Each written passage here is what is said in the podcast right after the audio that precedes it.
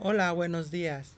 Mi nombre es Ángel Arturo Torres Bernal. Soy estudiante de la maestría IESPRO en Educación Especial. Hoy hablaré sobre mitos y realidades del sobredotado. Una frase donde nos habla Edwin del Bono.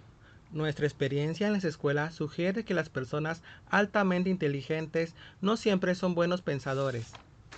Los mitos. En un principio es muy común pensar que la sobredotación se tiene toda la vida, ya que de lo contrario simplemente no se obtendría. Hoy se asegura que se puede desarrollar algunas veces bajo ciertas condiciones. Por otro lado, se tiene la idea también errónea de que el sobredotado tiene todo todo para hacerlo todo para hacerlo y por lo tanto puede triunfar en la vida sin ayuda. Se ha generalizado la idea que el sobredotado siente, siente siempre un gran gusto por la escuela y nunca tiene dificultades en ella. Se piensa que es capaz de destacar en todas las áreas, casi siempre sin recibir ayuda y por consiguiente siempre tiene buenas calificaciones. Tiene buenas calificaciones.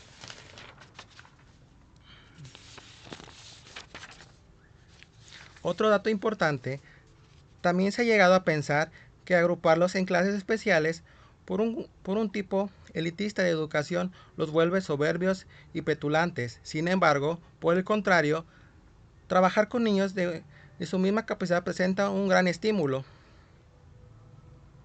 Las clases especiales fomentan la participación en actividades atléticas, dramáticas y artísticas, así como el espíritu de colaboración y de iniciativa personal. Además, no, además, no necesariamente se les debe apartar de sus compañeros originales, ni formar una élite dentro de la escuela. En este sentido, en este sentido, habrá que revisar el currículum para cada caso, ya que no exista programas únicos y generalizables de Wilson 1986. Incluso hay quienes consideran que, por su misma forma de ser, ser puestos en un lugar, ya que considerarlos diferentes es motivo para calificarlos de manera errónea como manipuladores, imperativos, insensibles con, con los demás, agresivos, antisociales, impertinentes, irrespetuosos, egocéntricos, interdisciplinados, presumidos, malvados, tensos y excéntricos. Esto no es verdad, solamente es un mito. Las personas que mejor identifican a los niños son sus son sus profesores, más que sus padres o sus compañeros de clase. Sin embargo, esto no siempre sucede así. Son los mismos profesores los que pueden dificultarle las cosas, argumentando que necesitan ser más disciplinados que sus compañeros, de modo que los presionen para que supuestamente asuman una mayor responsabilidad.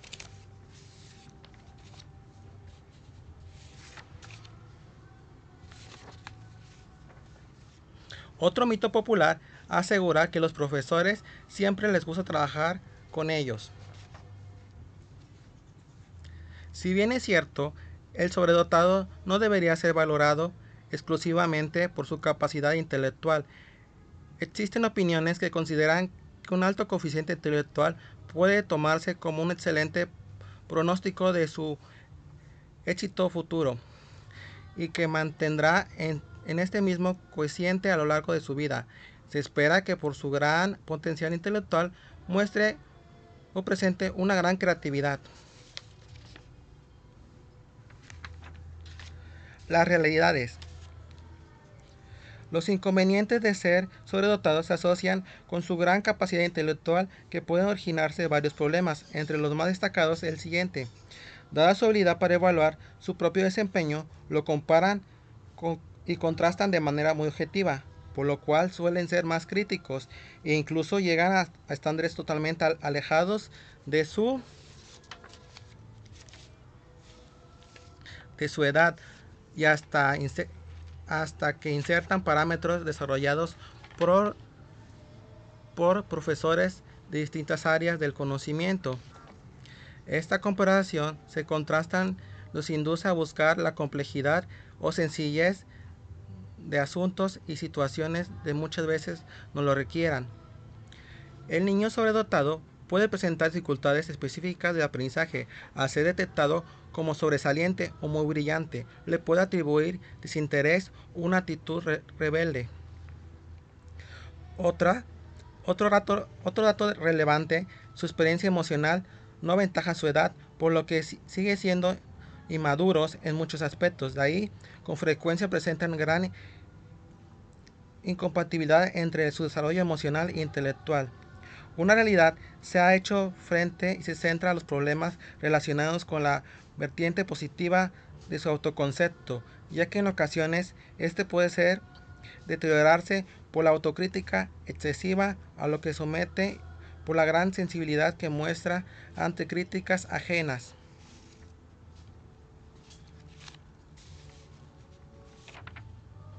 Las necesidades sobredotado. Como de esperar, los niños sobredotados presentan diversas necesidades para desenvolverse en el medio familiar y educativo, social y que conviven de ahí, tal como señala Clark.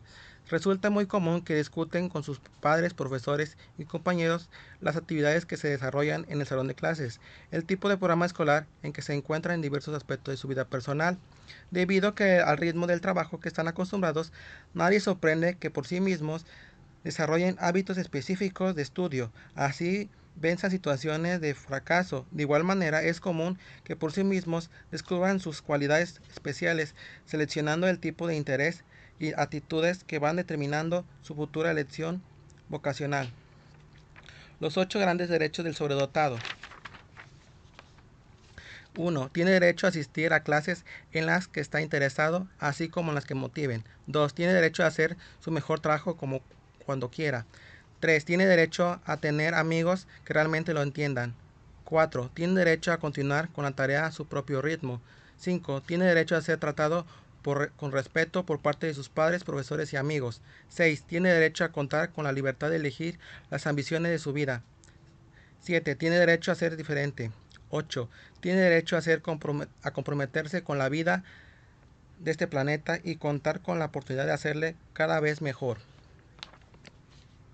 La siguiente lectura nos habla sobre la atención educativa a alumnos con actitudes sobresalientes, guía para orientar, guía para orientar a las familias.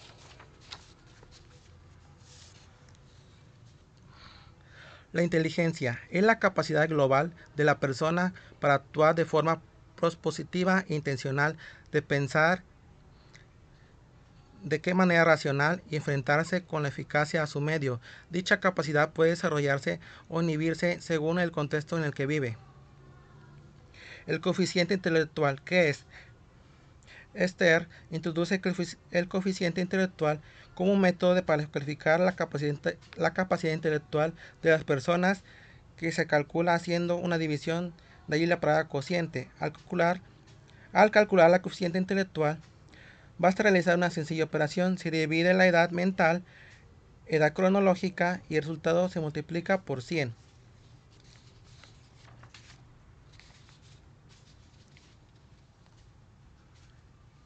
Para obtener el coeficiente intelectual hay diferentes pruebas como la de Radben, Wesley, Stanford, Binet y Calford. Creatividad. La creatividad es una capacidad del ser humano que siempre ha estado presente en el desempeño de las personas, pero en su estudio, para su estudio científico y filosófico es reciente. La creatividad, la creatividad según Wilford, se, se manifiesta en tres características. Fluidez, capacidad para generar ideas y soluciones a un problema. Flexibilidad, capacidad para producir diferentes ideas y soluciones a un problema. Siguiente, originalidad, capacidad para producir respuestas inusuales. Elaboración, capacidad para desarrollar y ampliar propias ideas y soluciones a un problema. Por ejemplo, respecto, respecto al vaso nos dirían, sirve como maceta.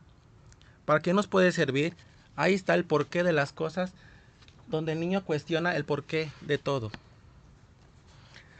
Actitudes sobresalientes Los niños con actitudes sobresalientes son aquellas capaces de destacar significativamente del grupo social y educativo al que pertenecen en uno o más de los campos de quehacer humano, científico, tecnológico, humanístico, social, artístico o de acción motriz, pero al presentar necesidades específicas requieren de un contexto, un contexto facilitador que les permite desarrollar sus capacidades y personalidades sus capacidades personales y satisfacer sus necesidades e intereses para su propia para su propio beneficio y de, y de la sociedad.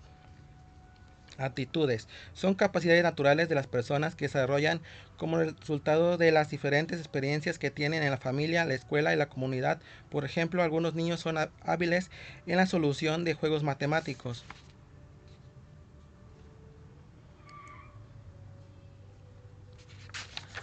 La siguiente lectura nos habla sobre la evolución de los conceptos sobre inteligencia. Lo más original del, constructivismo es se trata de una teoría epistemológica que trata de explicar la formación del concepto situándose en el interior de la persona en lo que aprende.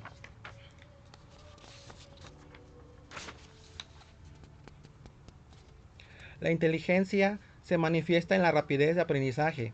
A partir de, de partir de ahí trato de elaborar pruebas que identifiquen la rapidez que comprende un niño normal. Estas pruebas estarían construidas por conocimiento que corresponde a cada edad y situaciones de la normalidad.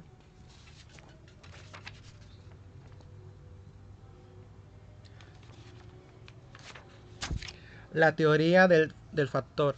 Del test de inteligencia analizamos, este autor destaca de todos modos se miden con su mayor parte su mayor parte de factor general G, que es la inteligencia propiamente dicha, y otro específico S, que aparece en el menor grado y corresponde a las características de cada test.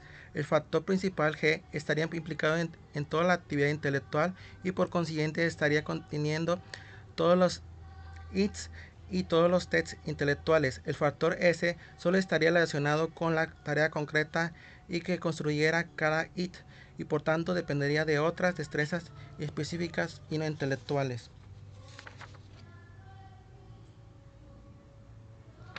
La inteligencia monólica se manifiesta en la rapidez del aprendizaje, por lo menos de aprendizajes a lo largo plazo. A partir de ahí el trato de elaborar pruebas que identifiquen la rapidez que aprende en un niño normal.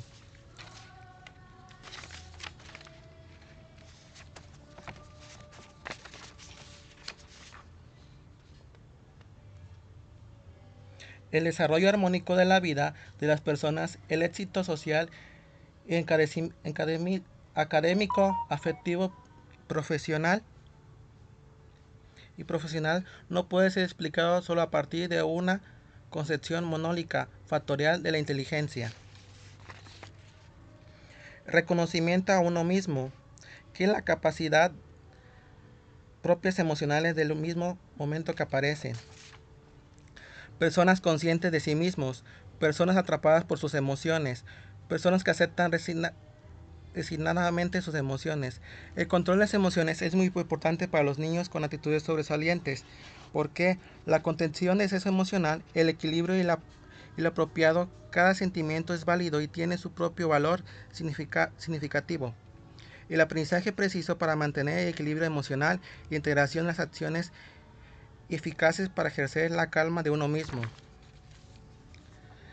Daniel Goleman, en su libro Inteligencia Emocional, más importante que el coeficiente intelectual, para mi conclusión, de acuerdo a las tres lecturas, los alumnos con actitudes sobresalientes presentan muchas habilidades en las diferentes áreas, como matemáticas, ciencias tecnológicas, artísticas, humanísticas, sociales, acción motriz, pero también es importante el estado emocional de los alumnos para tener las herramientas suficientes para la vida y ser personas exitosas, exitosas y lograr sus sueños en sus habilidades académicas.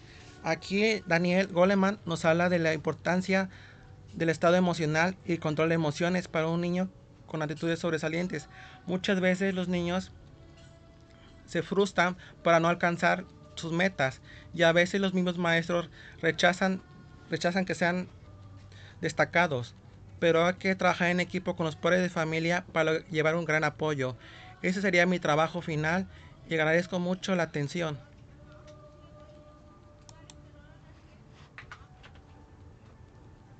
No mames, lo dije bien culerísimo.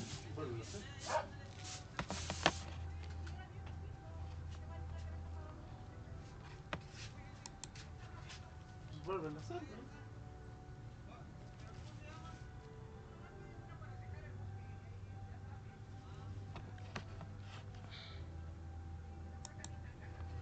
Se trabó, creo.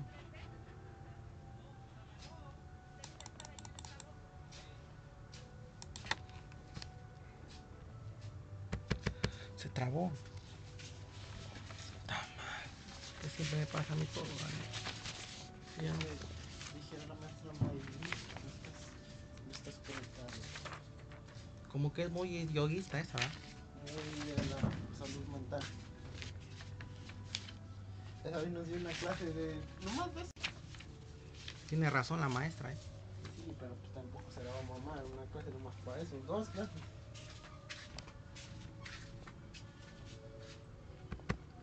Pero dice que tono nomás la anda presionando, nomás la anda siguiendo a, a todos lados para ponerla a trabajar. ¿Qué es tono ahora? No sé qué sea. Carlos. Lo pusieron de jefe de ahí del área de difusión. Mm, ya. Con, un- con pantalón de mezclilla, no les da tu algo.